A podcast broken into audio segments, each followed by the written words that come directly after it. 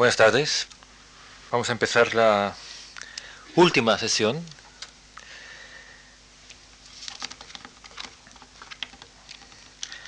Recordando de nuevo, para empezar, eh, los pasos andados.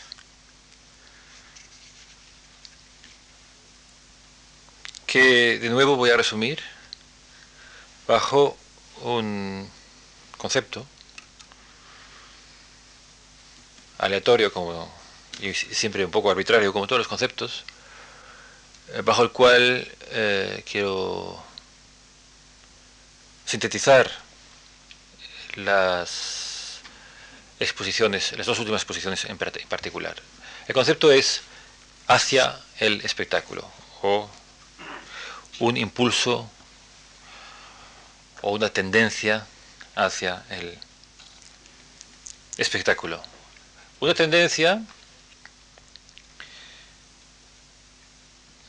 visible por lo pronto en algunos eh, sobresalientes exponentes del arte contemporáneo. El día anterior, recordarán, mencioné a Wagner. Eh, llamaba Wagner impulso al drama, aquella tendencia espiritual y renovadora, también salvadora, a la vez de las artes, a las que daba un nuevo significado, y a una sociedad o a una cultura que había diagnosticado como una cultura pervertida. O eh, señalé otras citas importantes. Leger, eh, hablando de la importancia que tenían como nuevos fenómenos artísticos de la metrópolis industrial los grandes carteles o las grandes escenificaciones espontáneas de movimiento, de energía, de velocidad, de luz y color en las calles, en las avenidas de las grandes ciudades. El futurismo abundó eh, a veces retóricamente en los manifiestos y en los eh, diseños o en los cuadros y en la arquitectura en este motivo.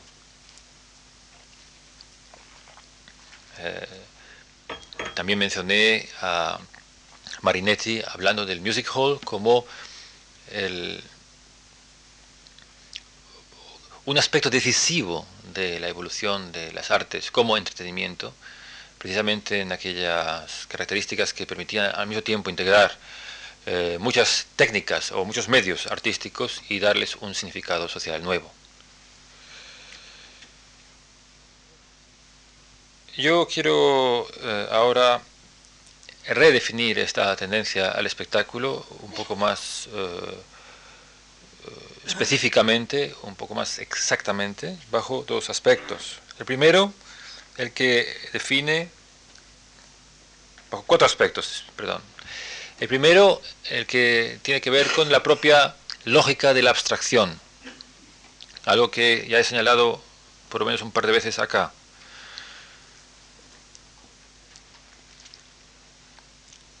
La abstracción estética, el proceso estético de abstracción a lo largo de las vanguardias, desde, desde los primeros cuadros eh, llamados cubistas eh, de Picasso, y de Braco, Juan Gris, hasta el prom de Lisitsky, hasta las arquitecturas eh, funcionales, hasta el Bauhaus, etc., es un proceso de abstracción que se define con arreglo a un paradigma, a una, axioma, que no es artístico en un sentido tradicional, es decir, no habla de expresión, no habla de poesía, no habla del lirismo, sino habla de exactitud, habla de ciencia, habla de racionalidad, habla de precisión, habla de carácter absoluto de los nuevos códigos lingüísticos, es decir, apela a una a un lenguaje científico y a una definición epistemológica. Observé esto por lo menos en dos ocasiones el día anterior.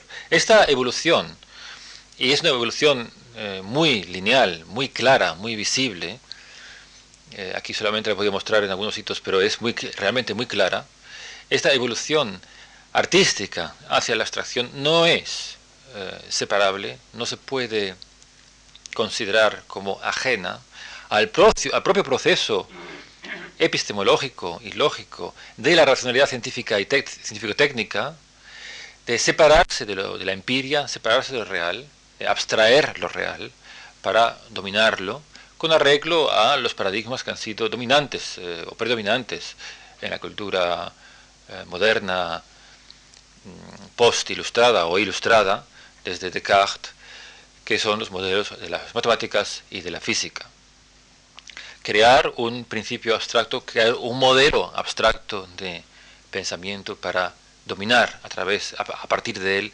dominar eh, técnicamente esa realidad es el principio eh, más elemental que define el progreso en su forma empírico-racionalista en el mundo eh, moderno desde Bacon y desde Descartes.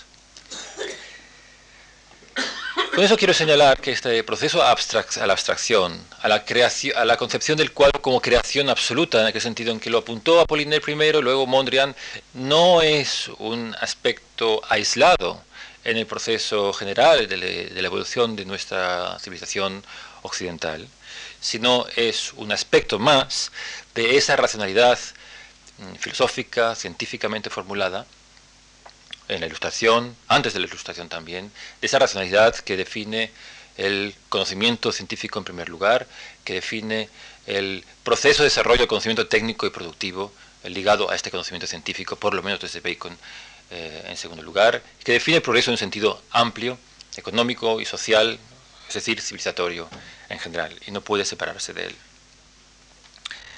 Segundo punto. La producción técnica tal como ya se eh, definió, eh, todavía someramente, pero con gran claridad, o suficiente claridad en tratados científicos como el de Bacon, eh, en el Novum Organum, la producción científica no solamente tiende a una producción, es decir, a, una, a un conocimiento productivo, a una tecnología que es creadora de frutos, de objetos, sino que en su articulación con la industria tiende además a la generación progresiva de un mundo artificial, cada vez más integrado. También ese aspecto de la racionalidad eh, moderna converge hacia aquella realidad espectacular que el día anterior eh, definí o comencé, eh, comencé a definir. Existe un tercer elemento que también señalé vagamente en el día pasado, eh, que confluye en esa tendencia y es el, el mundo o el sistema de las mercancías o las mercancías, la mercancía, el producto de la sociedad capitalista considerado como mercancía.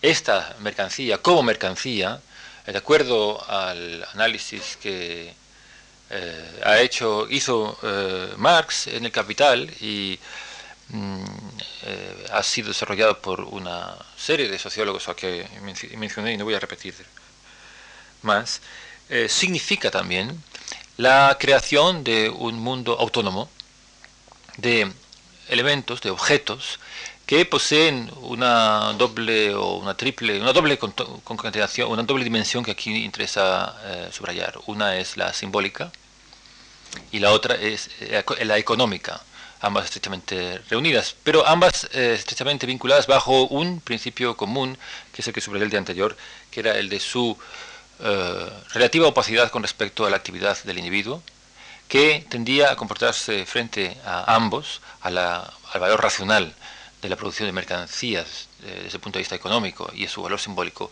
como consumidor, es decir, como agente pasivo, por decir como agente pasivo. Los tres aspectos, la constitución de un mundo abstracto de conceptos autónomos, la construcción de un mundo autónomo de productos técnicamente producidos, la realidad de un, de un sistema de valores simbólicos que al mismo tiempo posee una racionalidad propia, económica propia e independiente de la acción eh, común de los humanos, los tres definen algo de esa idea de espectáculo que en el día anterior eh, expuse bajo una dimensión sociológica, bajo una dimensión política y bajo una dimensión teatral o teatral y artística, a saber, la obra de arte total. Existe un cuarto elemento que no eh, se debe de dejar de señalar en este contexto. La constitución de este eh, universo maravilloso y terrible, de una racionalidad absoluta, de una consistencia económica impenetrable y de una eficiencia eh, estética eh, y social fuera de toda duda, ese mundo del espectáculo, está acompañada o ha sido acompañada a lo largo de su definición o reformulación en el siglo XX de la crisis y de la destrucción efectiva de formas de vida, de lenguajes eh, culturalmente establecidos, de memorias históricas, de lenguajes, en una palabra. Es decir, la construcción de este mundo eh, artificial que llamamos o que llamo espectáculo tiene que ver también con, al mismo tiempo, con la eh, eliminación, el desgaste o simplemente la destrucción de un mundo real, un mundo histórico real. Eso no lo digo yo, mm, desde luego por primera vez, eh, ni soy el único en decirlo, eh, se formuló en el siglo pasado bajo tesis eh, más o menos brillantes o más o menos atractivas, por ejemplo, bajo la tesis de la desaparición de la comunidad, concebida como aquella, aquel nexo intersubjetivo basado en relaciones de carácter ético y de carácter ético-religioso, fundamentalmente, por, y su sustitución por la sociedad eh, como una construcción artificial, eh, podríamos llamar espectacular, eh, como un artefacto técnico, como un artefacto sociológico, o bien la desaparición progresiva en el contexto de la ciudad moderna industrial de los lazos personales definidos por un carácter propio, social, de clase, de cultura, eh, ligado a un lugar, un aquí y una ahora, por la incorporación generalizada de papeles sociales eh, definidos con arreglo a un principio de cálculo, etcétera, etcétera. Todo eso señala esa dialéctica de destrucción y de una cultura y su restauración a través de esta producción de espectáculo. Cuando el día anterior hablé de la utopía wagneriana de la ópera, como de la obra de arte total, y su significado social precisamente, eh, hice hincapié, eh, con una cita, hice hincapié en este doble sentido precisamente en la obra de Wagner. Él partía de, la disolución, de la putrefacción, como hecho, de la putrefacción de la cultura, como un hecho indiscutible, y ella es la que justificaba la exigencia de una purificación y una reformulación artística de la ópera como medio de restablecer, eh, en forma de espectáculo social, de restablecer la unidad y la belleza perdida de un orden social y espiritual. Voy a señalar eh, eh, rápidamente algunas figuraciones, algunas figuras, algunas configuraciones en las cuales eh, se da esta producción del espectáculo como un, como un hecho sistemáticamente definido, activamente definido, en el cual convergen aspectos económicos con aspectos artísticos, con utopías sociales, estéticas, en el marco de las vanguardias históricas. Quizás el más eh, ilustrativo el más evidente eh, lo constituye en primer lugar la arquitectura y el urbanismo del naciente movimiento moderno, el naciente, es decir, un Bruno Taut, que no se incorpora en el movimiento moderno, pero que eh, establece algunas de sus pautas, con su fabulación de Tauti Sherbart, de una nueva concepción arquitectónica y urbanística que conciba la ciudad de una manera global y además como ciudades cristalinas y además como grandes escenarios de una nueva humanidad, eh, en los cuales eh, interviene un elemento apocalíptico en primer lugar y un elemento mesiánico en segundo lugar, mm, tienen de manera clara literal, específica y casi excesivamente esquemática este eh, sentido. Uno de sus eh, bellos, más bellos libros de, o programas arquitectónicos lo escribió Bruno Taut en 1914 como una ópera precisamente, es decir, es una, una especie de cosmogonía, ópera cosmogonía, en la cual Bruno Taut reflejaba el nacimiento de una nueva ciudad como un eh, gran teatro en el cual eh, se regeneraba la humanidad. Pero otros ejemplos también se pueden citar. Eh, y hablé, hablé, una vez de Hilbesheimer y su utopía de la ciudad industrial del futuro como una concepción al mismo tiempo global de la ciudad, uniformemente planificada y definida con arreglo a un eh, principio que él definía como principio monolítico y absoluto, en el cual eh, cupieran todas las determinaciones del ser, desde la soledad eh, de, las, de los apartamentos en las noches hasta la organización económica de la circulación vial en los paisajes urbanos. Otro eh, segundo eh, ejemplo de esta tendencia hacia la creación de grandes escenarios reales en el arte moderno, y muy importante, naturalmente, es el cine. El primer día mencioné la película de Fritz Lang y dije que volvería sobre ella. Mm, Fritz Lang, del que Krakauer dijo, es una síntesis de Wagner y de Krupp, es decir, de la utopía, de aquella utopía de la obra de arte total y de la industria pesada alemana.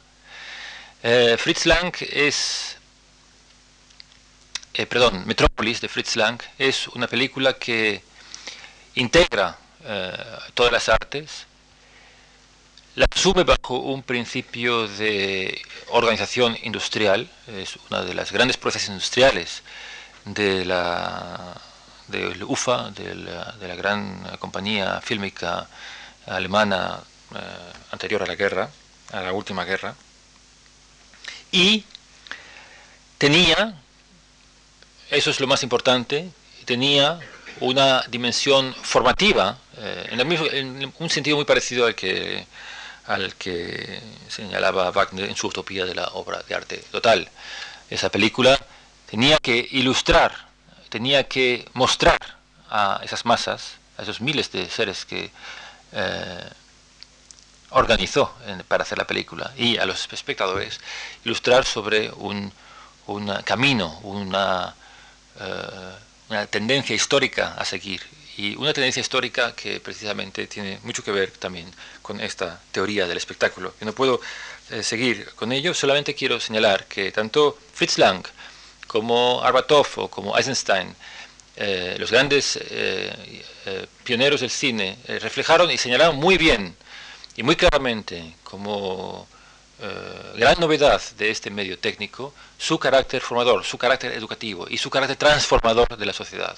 No es ninguna casualidad que los regímenes revolucionarios de derechas y radicales, de derechas y izquierdas, el bolchevismo y el nacionalsocialismo, precisamente se ocupara, tuviese una, una gran preocupación por este medio y fueran los primeros eh, en desarrollar una atención teórica y práctica por este medio del cine entendido como obra de arte global y como eh, creación eh, artificial de espectáculos, como medio de formación de las masas.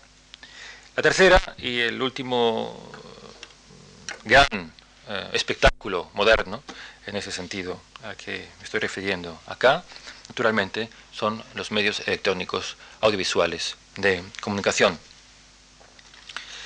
Hoy, para abreviar el camino, voy a referirme a un solo aspecto, pero un aspecto muy relevante en la eh, producción de estos medios. Voy a referirme a algo que es un concepto. El concepto es evento mediático. Eh, un concepto técnico empleado usualmente en el argot eh, técnico de los artistas de los medios de comunicación.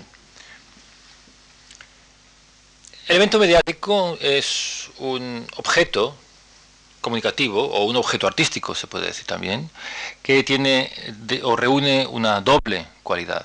Es un objeto de diseño, eh, como un spot publicitario o como una película, pero al mismo tiempo constituye un hecho histórico real, o incluso constituye un hecho histórico de primera categoría.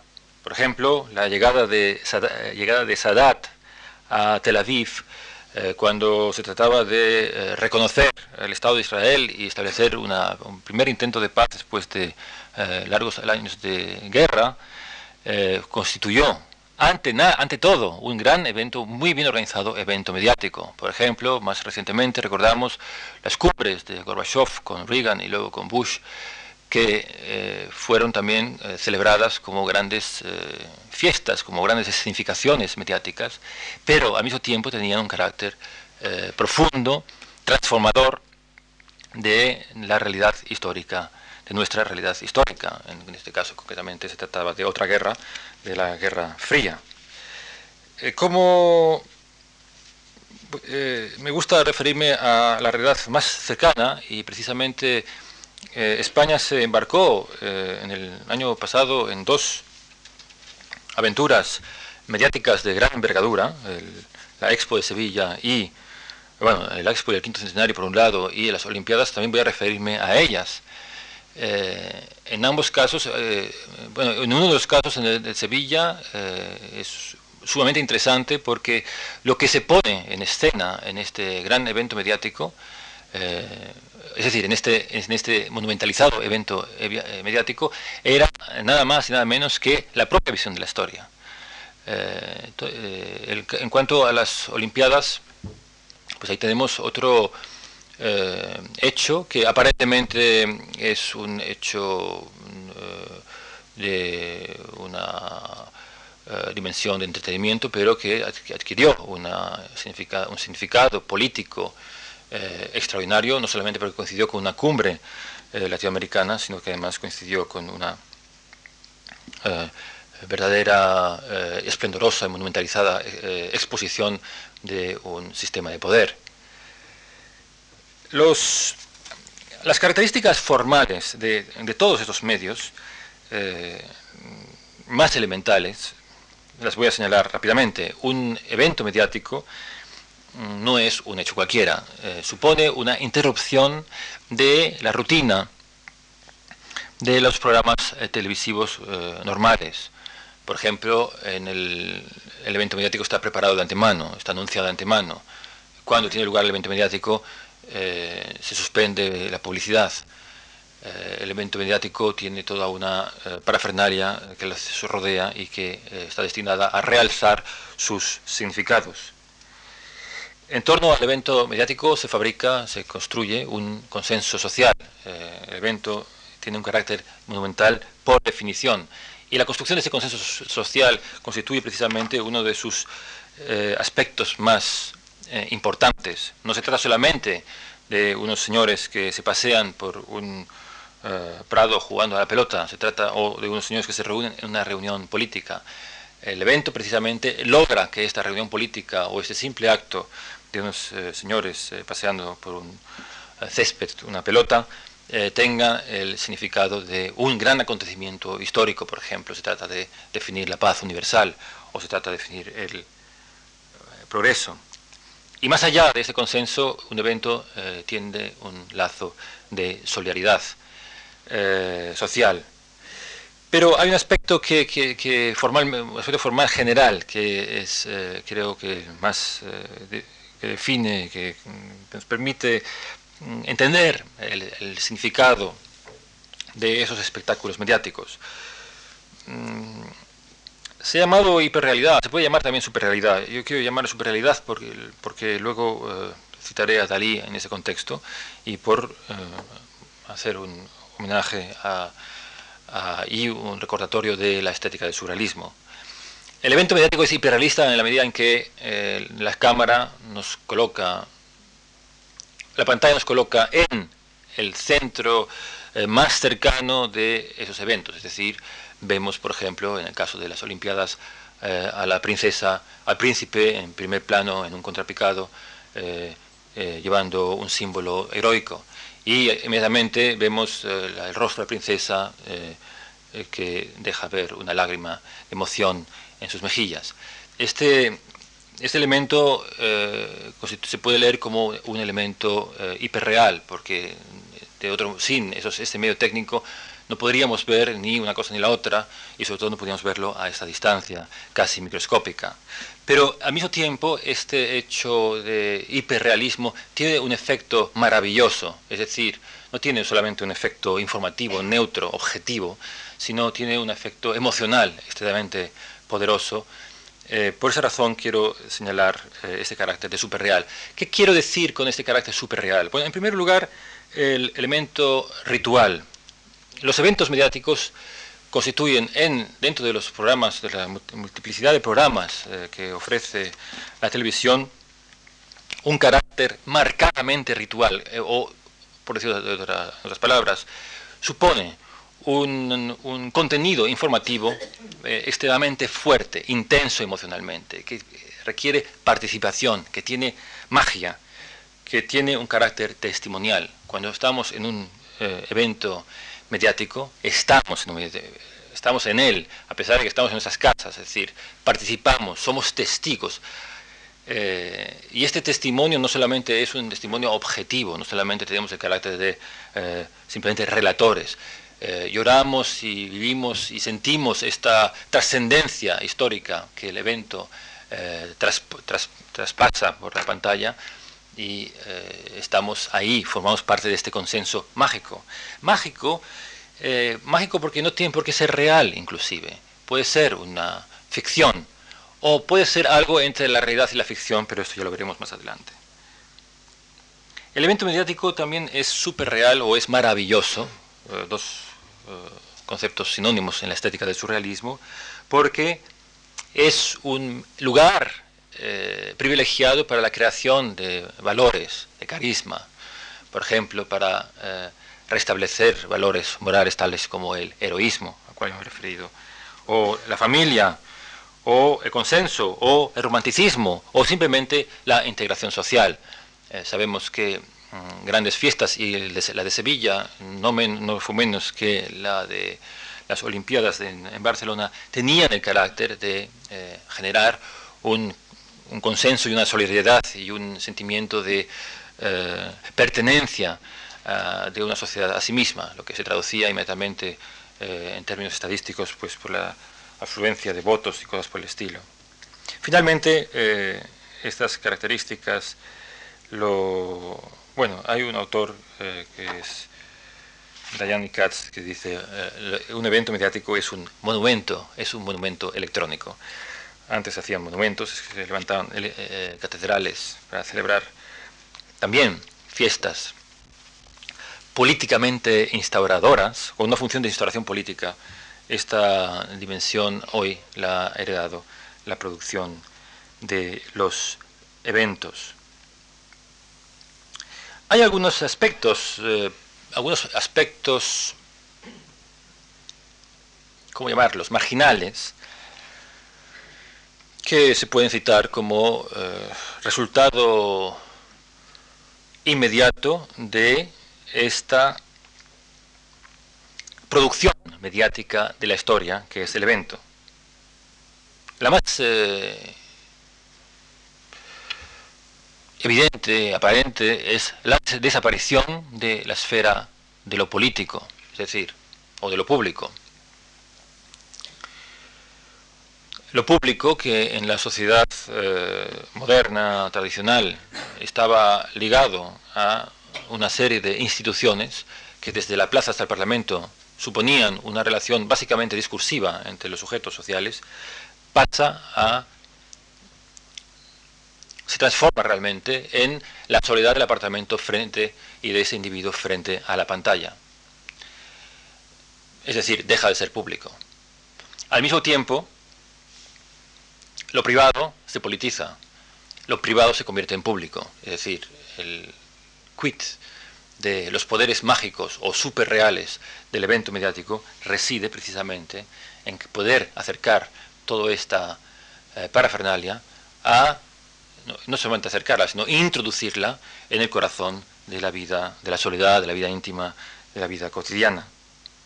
Y el tercer eh, aspecto que quiero señalar como aspectos importantes, pero no los más importantes, el más importante lo voy a señalar más adelante, es la sustitución de la relación discursiva con la sociedad por la relación escenográfica o con la imagen, como se ha dicho mucho entre nosotros.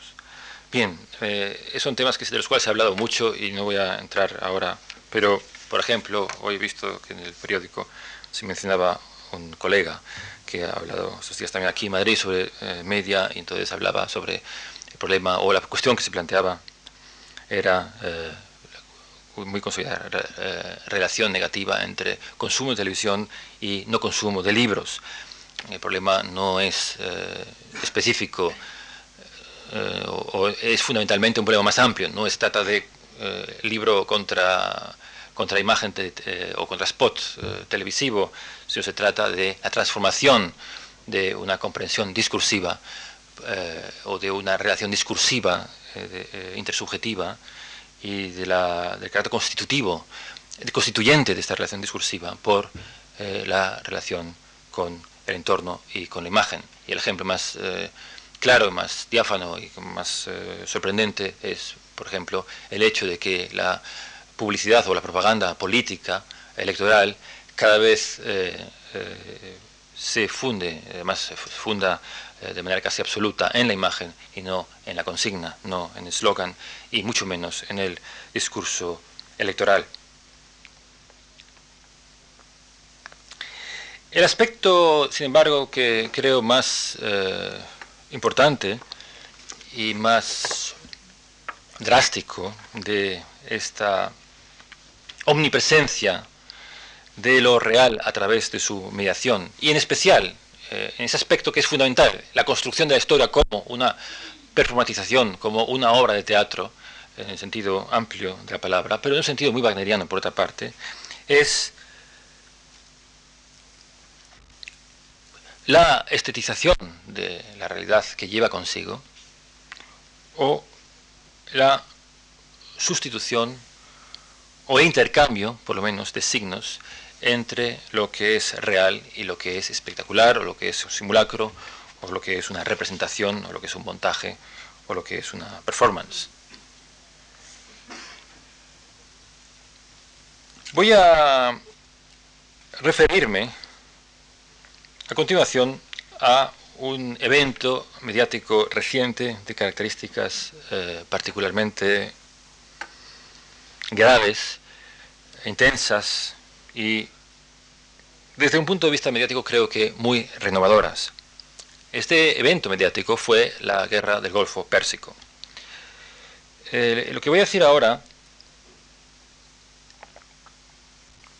sobre esta guerra eh, no tiene, lo digo entre paréntesis, no juzga ni critica el hecho de la guerra en sí, ni su eh, idoneidad o no idoneidad, porque es una materia extremadamente compleja en la cual no me atrevería por nada del mundo meterme, porque no soy especialista en esos temas. Eh, me voy a referir solamente a la forma de su representación, porque eh, tiene que ver mucho con lo que hemos tratado esos días aquí, y tiene que ver mucho con lo que constituye la intención de estas charlas, es decir, mostrar los cambios de la percepción de nuestra percepción de la realidad y de nuestra relación con eh, nuestro ambiente humano eh, y de objetos y de la naturaleza eh, suscitado por esta dialéctica histórica que desarrolla, se desarrolla a partir de las vanguardias y culmina, en un cierto sentido, culmina con los medios de comunicación de masa. Voy a señalar algunas características también formales de la performatización de esta guerra. Bueno, la primera es el carácter que tuvo de, como dijo, como he dicho, de evento. Lo mismo que las Olimpiadas, o lo mismo que una cumbre política, su comienzo estuvo precedido de toda una serie de programas, de spots mm, que eh, preparaban una tensión emocional eh, colectiva a través de los medios y, eh, por ejemplo, detalles, empezó la guerra justamente pues, a la hora de la, del almuerzo para que eh, se pudiera disfrutar de su primera escena, que era sublime, como eh, alegremente o confortablemente como un entretenimiento de sobremesa para eh, aligerar la digestión. En segundo lugar, bien, inclusive CNN, que fue quien, por supuesto, desarrolló el paquete mediático de la manera más perfecta, inclusive enmarcaba cada vez que salía el programa de la guerra, enmarcaba, lo enmarcaba como un teatro de guiñol, con, eh, una pequeña escenografía arcaizante, abajo ponía el título, eh, Guerra en el Golfo, inclusive luego en la segunda parte eh, cambió, era una novela por entregas, la primera parte se llamaba Guerra en el Golfo y luego cuando acabó la guerra era Paz en el Golfo y seguía el mismo tipo, con, el mismo, con el mismo logotipo aludiendo a este, a este teatrillo, vamos a decir así, a este guiñol doméstico de la guerra. En segundo lugar, bueno, repetiré lo que he dicho antes. Eh, sabemos que guerras importantes de este siglo, por ejemplo, la Primera Guerra Mundial, había, se había caracterizado por grandes movilizaciones masivas. Eh, Georg Gross habla precisamente de, en su, biografía, eh, habla en primera persona de eh, una gran manifestación popular en, las calles de Berlín con el objeto de movilizar a las masas y también reclutar voluntarios a la expedición heroica militar hacia el este europeo. Acá no hubo, es decir, en el evento mediático, o en este, no hay una movilización de esas características que podemos llamar directamente anticuarias.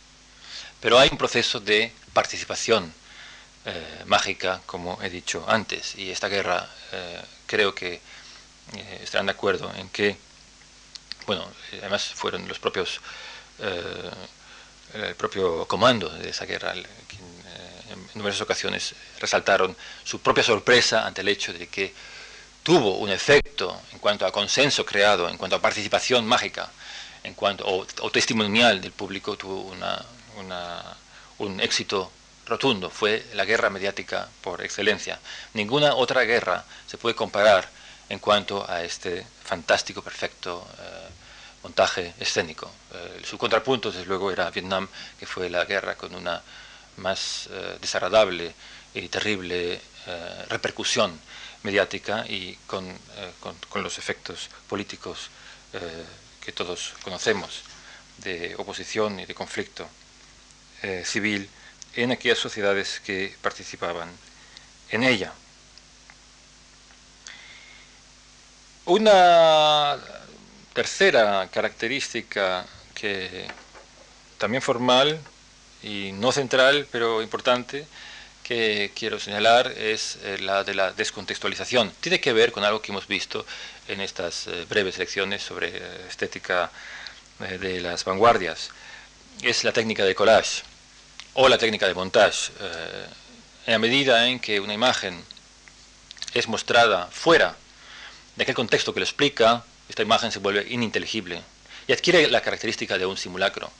Si vemos una, un grupo de soldados desembarcando de una fortaleza aérea eh, y la presentación o la performatización de la escena está hecha de tal manera que, este, que obedece a, los, a las pautas estéticas de los teams de fútbol americano, por ejemplo, esto adquiere una poderosa dimensión emocional, eh, participativa y mágica, pero en ese sentido.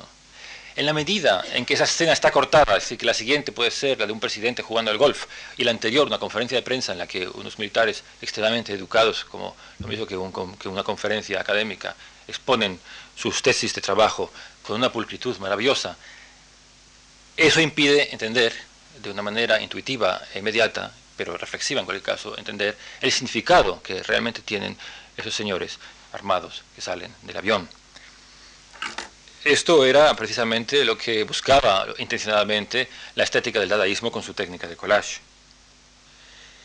Y un último aspecto que quiero señalar también en este repaso puntual, antes de llegar a lo que quiero señalar como aspecto central, es la imposibilidad de una experiencia. Es decir, eh, yo creo que hasta cierto punto eh, sin duda hay una cierta dosis de exageración en esta, en esta posición mía, pero aquella tesis que, erigió Apollinaire cuando decía, esto no es un arte de imitación, eso es un arte de concepción, se trata de producir una nueva realidad. Hasta cierto punto se cumple a través de esta técnica de montaje fílmico en, eh, eh, en el seguimiento o en la espectacularización de esa guerra en los medios de comunicación. La descontextualización permitía eh, reestablecer vínculos lógicos. Por ejemplo, una secuencia, partido de golf, conferencia de prensa, un anuncio de un producto, por ejemplo, un automóvil, y eh, unos soldados en expedición al frente y una escena en un portaaviones. Pero no permitía establecer una secuencia, era imposible establecerla, que permitiese entender, por ejemplo, eh, las causas de la guerra, que pudiese, dar a entender los efectos de esta guerra o las consecuencias de esta guerra. Es decir, la información como una estrategia de descontextualización y de recontextualización en, un orden eh, diferente, en un orden simbólico, en un orden muchas veces irracional, como elementos que eh, eliminaban de la percepción visual o audiovisual de la guerra, eh, eliminaban total o parcialmente la capacidad de experimentar esa guerra. Pero hay un aspecto que eh, me parece más importante o culminante y con el cual además pretendo nada menos que poner punto también culminante en esta escalada o en esta graduación de, que ha, sido, eh, ha sido las tres, las cuatro sesiones en torno a la estética de la modernidad eh, que he estado celebrando.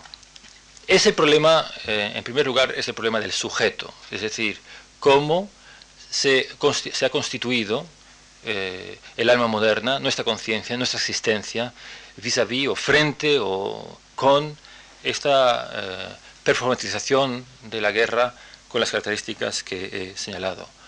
O si queremos eh, formular de otra manera, eh, cómo se construye esta mirada, esta nueva mirada de la guerra eh, en, esta concreta en esa concreta performatización de un evento mediático, de la guerra como evento mediático. Ya le doy por supuesto que eso se ha, se ha puesto de manifiesto, doy por supuesto que el considerar una guerra como un evento mediático supone eh, o un grado de cinismo terrible o un grado de tragedia terrible, porque una guerra no es un partido de fútbol, no es un objeto de entretenimiento, sin embargo lo era. Eh, por favor, eh, ¿sería ahora mostrar la imagen? No, la otra imagen. Ah, eso está al revés. La segunda. Ah, perdón, yo tengo ya. Bien. Y, mientras tanto se le rogaría que colocase el otro slide, el otro diapositiva, eh, una vuelta de 90 grados. Bien, esto es una fotografía de eh, tomada de la imagen por vídeo hecha con rayos láser eh, desde un misil que participó en esta guerra. Fue la imagen culminante por una razón técnica, que podemos llamar técnica, porque suponía la identidad de nuestra visión en la pantalla, por tanto la identidad de la reproducción de lo real a través del medio televisión, con el instrumento de destrucción, es decir, el mismo, la misma imagen eh, procesada, la misma imagen de láser procesada, que captaba el objetivo, que eh, eh, permitía el disparo automático del misil, que controlaba el, camino del misil hacia su objetivo letal y que constataba también por un proceso automatizado la destrucción final del objetivo, era el mismo, eh, la misma imagen, el mismo proceso eh, elemental por el cual nosotros participábamos de ese aspecto máximo de la guerra, porque era el momento en el cual eh, todos los preparativos, desde la conferencia, desde el partido de golf del presidente y la conferencia de prensa de los capitanes generales de la guerra, hasta las anécdotas discursivas del enemigo, mm, esta significaba, en esta, en esta secuencia, esta imagen significaba la toma de contacto real, eh, la toma de contacto con la realidad, la auténtica toma de contacto eh, con la realidad de la guerra, es decir, la visión más próxima, más inmediata, más perfecta, más hiperrealista de la destrucción. Eh, bueno, algunas observaciones se pueden hacer sobre este cuadro. Desde luego, eh, no es un cuadro cuyas características estéticas sean eh, muy diferentes de grandes eh, obras de la tradición del arte moderno. Es una obra abstracta, a pesar de que su contenido es realista, es una obra tremendamente abstracta. tiene algo con la estética del suprematismo y del constructivismo se podría eh, comparar inclusive con algunos de los cuadros que hay arriba, sin ir más lejos. Tiene algo de, los trabajos eh, con texturas y fracturas desarrollados en el Bauhaus. Se trata de una serie de texturas abstractas. Nosotros hemos percibido esto como unas texturas abstractas, porque en ningún momento podíamos establecer ningún tipo de, de relación entre este cuadro y una realidad cotidianamente reconocible. De mismo modo que tampoco podemos establecer cuando contemplamos en la, arriba los cuadros suprematistas de Malevich. Bien, esas son las características eh, más eh, evidentes que quiero señalar, pero no solamente estas son, pero no las únicas. Digamos así, eh, las características formales de esta representación de la guerra como una obra abstracta en la cual solamente se trata de elementos texturales, elementos eh, lineares, palabras incorporadas al, cuadro, lo mismo que en las composiciones de Klee o de algunos cubistas eh, particularmente rusos. Es decir, una percepción extraordinariamente distante, una percepción radicalmente abstracta de la realidad. Esta percepción abstracta de la realidad, eh, y esta es la primera conclusión a la que quiero llegar, es la que permite definir esta representación de la guerra como una representación no realista, no es posible una identificación, no es posible un reconocimiento de lo que realmente pasa, es decir, una percepción que en realidad no conduce a ninguna experiencia. La guerra se convierte en videogame tiene una cualidad virtual. Inclusive, eh, todos lo conocen, eh, Baudrillard, el último postmoderno, tuvo que escribió una serie de artículos con este leitmotiv, la guerra no era tal guerra, la guerra no tuvo realidad, no existió en realidad. Ahora quiero eh, pasar a otro aspecto complementario, ya no el de la construcción abstracta, de la construcción eh, suprematista y en cierta manera racional de una imagen a través de la identificación de esta mirada con el aparato de destrucción, lo que en sí mismo ya es una metáfora suficientemente fuerte del mundo contemporáneo, sino el aspecto irracional que esta, esta transmisión, esta mediatización de la guerra llevaba consigo. Para entenderla, voy a dar un paso atrás a algunos comentarios que hice en días anteriores sobre la estética del surrealismo y en particular eh, Dalí. Voy a leer algunas citas. La primera, sin embargo, es de Artaud. En un eh, artículo publicado en Surrealismo y Revolución del año 36, decía, la idea del, básica del surrealismo consiste en destruir lo real separar los sentidos. Consiste en desmoralizar hasta lo posible las apariencias, puesto que por el para el surrealismo la ilógica es el secreto de un orden donde se exprime el secreto de la vida. Dos eh, ideas quiero eh, subrayar en este, en este párrafo y en los que se van a repetir en el texto de Dalí. La idea de destrucción de la experiencia o destrucción de la realidad, separar los sentidos, y la idea de eh, la irrupción de una nueva realidad, que es una realidad ilógica, irracional o una realidad virtual. Dalí, en el, en el eh, programa eh, estético que ya mencioné el día anterior, El asno podrido, eh, trascendental manifiesto estético por lo demás, para entender su arte y la estética del surrealismo, mm, llama, como también anuncié en días anteriores, llama simulacro precisamente a este elemento, a este objeto surreal o superreal, que es capaz al mismo tiempo de destruir la experiencia de la realidad y sumergirnos bajo otra realidad virtual o, ya lo digo ya, ya lo anticipo ahora, una realidad alucinatoria. Voy a leer tres pasajes de, esta, de este manifiesto. Dice, nada me puede impedir de reconocer en la, eh, la múltiple presencia de simulacros en la imagen múltiple, incluso si uno de esos estados adopta la apariencia de un asno podrido, e incluso, si tal asno está realmente y horriblemente podrido, cubierto de, de, de millares de moscas y de hormigas, y como en este caso no podemos suponer la significación por sí misma de los diferentes estados de esta imagen, más allá de nuestra noción del tiempo, nada puede convencerme que esta, de que esta cruel putrefacción del asno no sea en realidad otra cosa que reflejo cegador y duro de, de nuevas piedras preciosas. Dalí expresa con más eh, elocuencia y más brillo la misma idea de, uh, de Artaud. Tenemos un objeto, este objeto es lo más repugnante que uno pueda imaginarse. No pensó otra cosa más repugnante que un asno podrido. Pero, como este objeto es una ficción, aparece en una de las películas de Buñuel eh, y de Dalí, eh, el, Chien, el andaluz.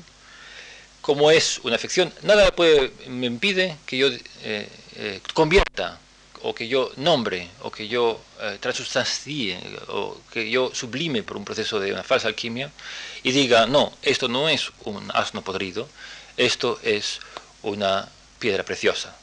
A esa transfiguración, que está en la base precisamente de la estética surrealista, la llama eh, Lali eh, la edad de oro.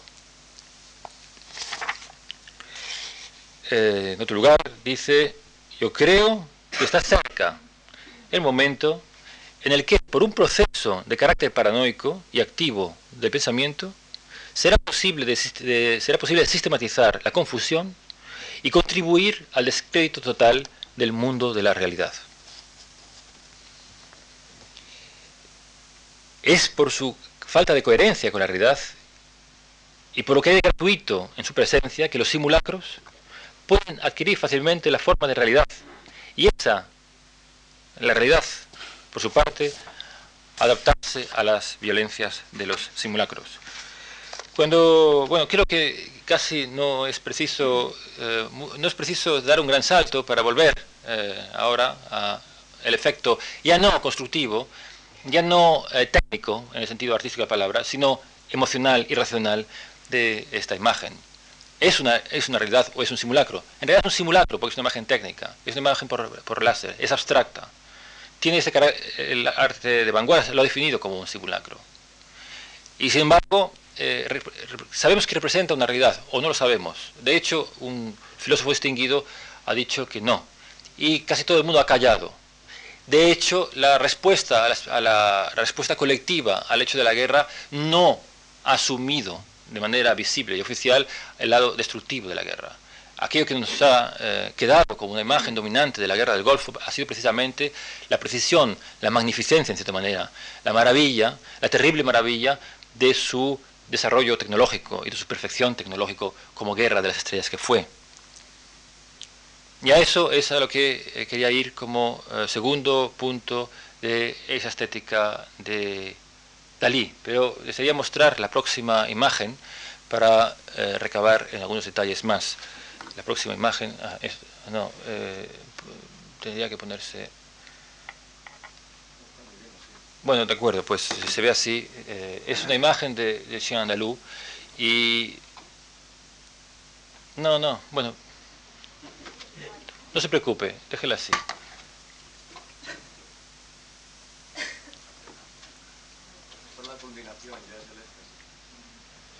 Bueno, eh, podrán decir que aquí tampoco nos libramos de la fatal, eh, terrible eh, dicotomía mediática de sexo y violencia.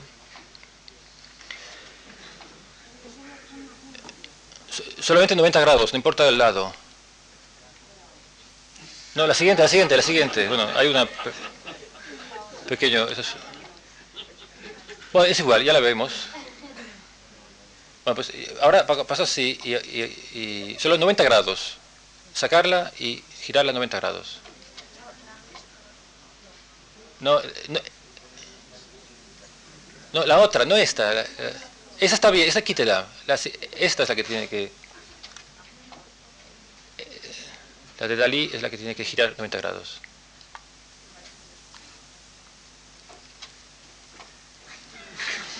Se resiste. Bueno, siempre ocurren cosas eh, terribles con los fotogramas surrealistas. Bien, bravo. Bueno, eh, la clave que el propio Dalí da a, esta, a estas imágenes, o la clave de lectura que da a estas imágenes se llama eh, doble lectura que por lo demás constituye el ABC de la recepción eh, normal de los mensajes eh, audiovisuales, por ejemplo, en los spots publicitarios. Una botella en los labios sexuales de una dama, eh, una botella de refresco, supone, quiere decir una cosa, pero también quiere decir pues, que se beba tal botella o tal refresco. Esto es una fantasía, es una imagen, una, escena eh, de la película en la cual hay una situación un poco grotesca, un poco absurda, extraña. En realidad es una violación. Pero la estética, el, el quid de la estética de Dalí consiste, y de Buñuel en esta película, consiste precisamente en crear un film que por su eh, montaje, como al, estilo del collage, es decir, eh, superposición absurda o no lógica de imágenes que no podemos reconstruir como una historia, es decir, como una narración, es decir, como una experiencia de la vida real. Y que por tanto, al no poderla reconstruir, tendemos, a, tendemos que eh, dejarla en un estado intermedio entre algo realista, algo naturalista, algo que sucede en la vida y algo que tiene una característica virtual, por ejemplo, una pesadilla o un sueño. Sin embargo, la escena al mismo tiempo es una escena eh, pornográfica y es una escena de una, eh, de una explícita violencia sexual, en medio de un film que, en el cual hay, que abundan precisamente las imágenes de violencia, hay crímenes, hay caídas, hay... Eh, eh, castraciones simbólicas, eh, etcétera. Hay toda una serie de esos elementos. Entonces, eh, lo que quiero señalar en esta, en esta estética, el aspecto mínimo que quiero señalar en esa, en esa estética es, es precisamente este. En primer lugar, hay una degradación de lo real, o una burla de lo real, o una destrucción de la experiencia real. Esta destrucción, o esto este desplazamiento, ese es elemento común al resto de las, actitudes de las vanguardias y que ya he señalado bastantes veces a lo largo de esas cuatro charlas. Es decir, es el desinterés del nuevo artista por el problema de la experiencia del mundo, lo que Ortega llamaba, y otros como Sedelmaier o hasta Poggioli llamaban eh, con un tono crítico la deshumanización del arte moderno.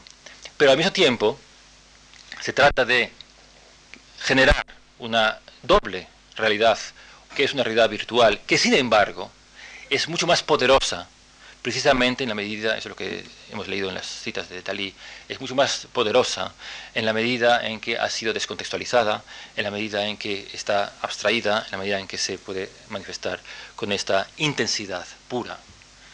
A la, la voluntad de, poética del surrealismo eh,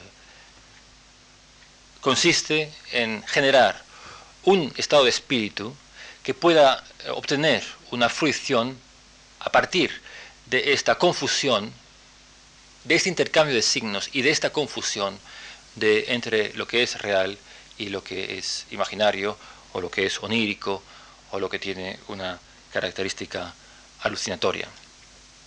Ya puede apagar, eh, por favor. La idea que quiero, eh, o la experiencia que quiero simplemente señalar, eh, negativa, críticamente y como aspecto central de la reproducción mediática, es precisamente esta. Como en la estética de Dalí, como en la estética de los spots publicitarios, la construcción, el collage bajo el cual vemos la guerra, no permite hacer una distinción cabal entre lo real y lo imaginario, entre el videogame y la real destrucción, y permite en esta ambigüedad de sentidos, sin embargo, eh, introducir mágicamente, ritualmente, una serie de elementos a los que antes ya he hecho referencia, desde el valor heroico de la nueva tecnología hasta los símbolos del nuevo poder, hasta el consenso eh, hasta una nueva forma de consenso social artificialmente producido. Dije el otro día que les contaría un cuento y voy a cumplir mi promesa, voy a acabar esta charla con un cuento. Comencé el cuento. Un joven, Natanael, hombre de sabio, eh, está en una ciudad y escribe a su novia, y escribe esas palabras. Algo tremendo ha penetrado en mi vida. Oscuros presagios de un horrible destino que me amenaza se extienden como las sombras de negras nubes, impenetrables a cualquier amable rayo de sol. ¿Por qué escribe esas páginas tan lúgubres? E.T.A. Hoffman, a las puertas del siglo XX, ¿Y qué relación tiene eso con el cuento que yo he tratado de narrar aquí esos días? Repito la historia. Eh, Natanael está en su alcoba de estudiante, eh, preocupado con sus estudios, y aparece un personaje siniestro, Coppola, que le ofrece unas lentes. Se las vende tan baratas que no puede menos que comprarlas. De las lentes, dice, Natanael, expresa Natanael en otra de sus cartas. Nunca en la vida me había llegado una lente que me acercara a los objetos ante los ojos, tan puros, agudos y claros. Y añadía, esas lentes no me hacen ver, sino que inflaman mi mirada. La lente es una metáfora del medio técnico de reproducción o de producción de lo real. Con esas, mentes, con esas lentes eh, descubre a una bella, joven, bella dama, como les recordé ayer, anteayer, eh, una joven, bella dama en, la ventana, una ventana cercana a su casa. Es Olimpia, luego sabremos que esta dama es Olimpia. Olimpia porque tiene que ver con las diosas. Un día es invitado a la casa de Spallanzani, el ingeniero, el físico, conocido en el ambiente estudiantil, es profesor, porque es un fabricante de robots. Tiene algo de, recoge algo de la vieja sabiduría rabínica. Luego veremos que es una degradación de la sabiduría rabínica del Golem, en la que eh, incorpora la que representa eh, Spallanzani. Hay una fiesta y en la fiesta eh, eh, Natanael descubre para su gran sorpresa que la hija del doctor Spallanzani, la que va a ser presentada en sociedad, es precisamente su amada Olimpia. La habla y baila con ella, ella es muy circunspecta, solo dice aj, aj y allá, pero él entiende que esas palabras recogen como un jeroglífico los más íntimos secretos del alma humana, también una metáfora para la eh, pobre, paupérrima eh, intensidad o cualidad comunicativa de los medios de comunicación y sin embargo el carácter eh, de oráculo, de oráculo de los destinos humanos que encierra esta banalidad. Bien, la relación de nuestro héroe con su amada es la relación de un romántico enamorado. Su amor se enciende más y más a medida en que ella se manifiesta más y más discreta, circunspecta y misteriosa. Un día, Spallanzani y Coppola tienen una rayerta. La rayerta está causada porque eh, hay intereses eh, conflictivos entre ambos. Y esta lucha de intereses es en sí misma también significativa. Descubrimos, por las cartas de Nathanael que reproduce Hoffman, descubrimos que ambos estaban de acuerdo y que ambos en común acuerdo habían tramado eh, poner esos, esas lentes en el cuarto de, de nuestro Nathanael para eh, lograr el efecto que sabemos, el enamoramiento, la fascinación a través de esta imagen artificial, esta imagen encendida. Pero esta asociación, es significativa esta asociación porque la asociación entre un principio económico corrupto, Coppola es el comerciante corrupto, con un principio de sabiduría eh, rabínica degradada, porque no es un golem, no voy a entrar en el tema, pero simplemente lo voy a señalar así, eh, el golem está, es una figura que es una figura mitológica que está eh, íntimamente relacionada con la figura, de sabiduría moral y tiene más ese sentido, como recordaba Norbert Wiener en un artículo sobre este tema del golem, sino es un fabricante de hombres artificiales de palo con aparatos sofisticados de relojería. En cualquier caso, el conflicto, que es un conflicto moderno, entre la corrupción económica y la degradación de una ciencia que se presta eh, francamente muy bien a ejercicios letales, termina en pelea y la pelea eh, acaba de manera sangrienta. Spallanzani cae por las escaleras y con ella y con él su maniquí, es decir, Olimpia, que se destroza, destruye en mil pedazos y Coppola huye con el botín a otro lugar. En ese momento aparece Natanael y cuando encuentra a su bellísima, su sublime amada por los suelos, destrozados sus aparatos de relojería y eh, descuartizados sus miembros, como un vulgar muñeco de madera, enloquece y se suicida.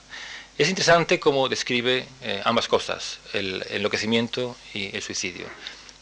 La incapacidad, que, o sea, el tema es, eh, a partir de esta fascinación terrible con el objeto artificialmente producido, es decir, con este simulacro, para hablar con las palabras de la estética surrealista, al fin y al cabo heredera de esta estética romántica que afirma Hoffman, la fascinación es tan grande que ya no es posible para Natanael eh, volver a la realidad. No es posible articular una experiencia de la, realidad eh, tras este terrible engaño. Algo así como la depresión colectiva que ha tenido este país después de las eh, de los grandes simulacros de su modernidad, magnificencia, poderío eh, mundial y desarrollo tecnológico y cultural celebrado en la Expo de 92 y en otros eventos mediáticos culturales del año pasado. Pero esperemos que no lleguemos tan lejos como Nathanael.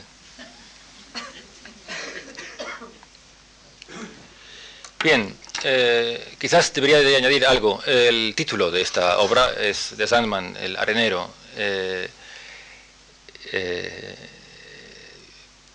la novela es interesante. Freud ha dedicado a esta, dedicó a, este, a esta novelita un ensayo precioso sobre lo siniestro.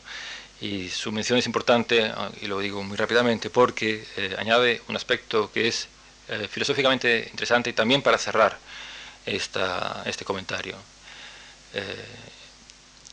Nathanael, en su imaginación enfermiza, asocia eh, este personaje siniestro, Coppola, que le vende las gafas, eh, los lentes y le lleva la desgracia, asocia con una antigua imagen de su infancia, de un tal Coppelius, que llegaba a su casa por las noches y daba gritos y amenazaba a su padre, y un día vio cómo mataba a su padre. Eh, la fantasía de Coppelius es interesante porque la asocia con el hombre de la arena, que en las tradiciones eh, alemanas y centroeuropeas es un personaje mítico que lleva un saco de arena y lo echa sobre los ojos de los niños, entonces les pica los ojos y se duermen, y siempre se dice a los niños, vendrá el hombre de la arena si no te vas a dormir pronto, con lo cual los niños van corriendo a la cama. Eh, en varios momentos, en fin, eh, juega la descripción de esa historia de la infancia, juega precisamente con el tema de arrancar los ojos. Y eso, sea de paso, también es la primera imagen fuerte que aparece en la, en, la película de, de, Le Chant Luz de Buñuel y de Dalí.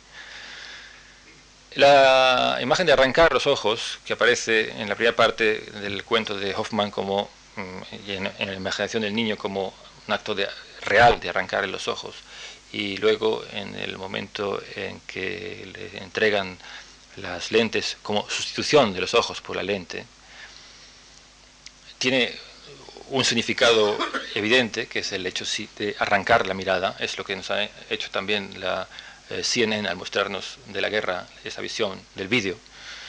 Nos ha arrancado nuestra mirada, quizás también nuestra voz, pero además tiene, de acuerdo con Freud, tiene otra, otra connotación interesante, es la castración y es el, el eh, complejo de Edipo. No, no voy a entrar en los detalles de esta complicadísima interpretación de Freud, pero simplemente señalar que Edipo, el mito de Edipo, es el, Edipo es el, mito fundamental de la ilustración, es decir, es el mito de la tragedia del conocimiento que, filosófico que quiere, quiere reconocer la verdad aun allí donde ello le cueste la vida, es decir, donde le cueste los ojos, eh, hasta el punto donde preferirá eh, cegarse a tener que seguir viendo este resplandor cegador, como también decía Dalí, de lo verdadero. Es decir, lo que eh, pone de manifiesto indirectamente esta, este conjunto, de este juego de significados en el cual he metido a Hoffman, a Dalí y a Freud, tres individuos sin duda alguna emparentados espiritualmente, es la aparición de este gran espectáculo que roba la luz y la vida y amenaza a la existencia moderna. La frase es, algo tremendo ha penetrado en mi vida, oscuros presagios de un horrible destino, y la liquidación de aquel sueño eh, de pensamiento ilustrado, o por lo menos la amenaza de aquel sueño eh, de un pensamiento ilustrado de una conciencia vigilante, de una conciencia activa, que había sido, sin embargo, el punto constitutivo de la modernidad. Y voy a acabar con eso, no sin recordar una obra, eh, disculpe que cite tanto, en la cual eh, se, apuntó y se apuntaló o se fundó lo que es hoy la tradición crítica de la precaria tradición crítica de eh, análisis y eh, de visión filosófica de esta cultura mediática o de esta cultura industrial, que fueron los libros, eh, fueron Adorno y Horkheimer en el libro Dialéctica de la Ilustración. Precisamente es bajo esta perspectiva la de una amenazada autonomía de la conciencia por la producción artificial de los artefactos mediáticos que veía un aspecto central eh, de la crisis de, nuestro tiempo. Y por último, voy a recordar que eh, en esta visión que yo he dado de las vanguardias ha prevalecido un aspecto negativo, un aspecto quizás alguno dirá incluso pesimista, y si no pesimista, quizás hasta apocalíptico. Desde luego no es mi intención ni abonar un pensamiento pesimista, ni mucho menos eh, vender eh, bulas eh, a título de apocalipsis próximas. Mm, mi intención era solamente mostrar una lógica interior, que es una lógica de la representación y es también una historia de la razón moderna, y mostrar también sus peligros, los peligros que entrañaba. Pero esta lógica de la representación, esta abstracción, por decirlo más claramente, del arte moderno, ha logrado otras cosas. El primer día mm, cité a Matisse, eh, es decir, cité a ese pintor que entendió que la abstracción debía ser el medio para, que, para crear un arte como decía él más o menos literalmente, si recuerdo bien la frase, que pudiera consolar o que pudiera, eh, sí, consolar, que fuera de alguna manera un consuelo, una compensación a los nervios cansados eh, del hombre moderno. Y Klee, que eh, creó un arte también explícitamente diseñado, concebido como, a través de la abstracción, como un medio para alcanzar, lo llamaba el camino del mejor conocimiento un mejor conocimiento del destino humano, de la naturaleza y de los objetos. Estos ejemplos, que no están solos de ningún modo, siguen siendo también los ejemplos positivos, esperanzadores y válidos para un reconocimiento y para una crítica de esos fenómenos negativos que la razón moderna entraña y seguirá entrañando consigo. Y con eso, gracias por su atención. No digo más. Gracias sobre todo también a la Fundación MAR por darme la oportunidad de esas, ah, para mí, muy agradables conferencias. Gracias.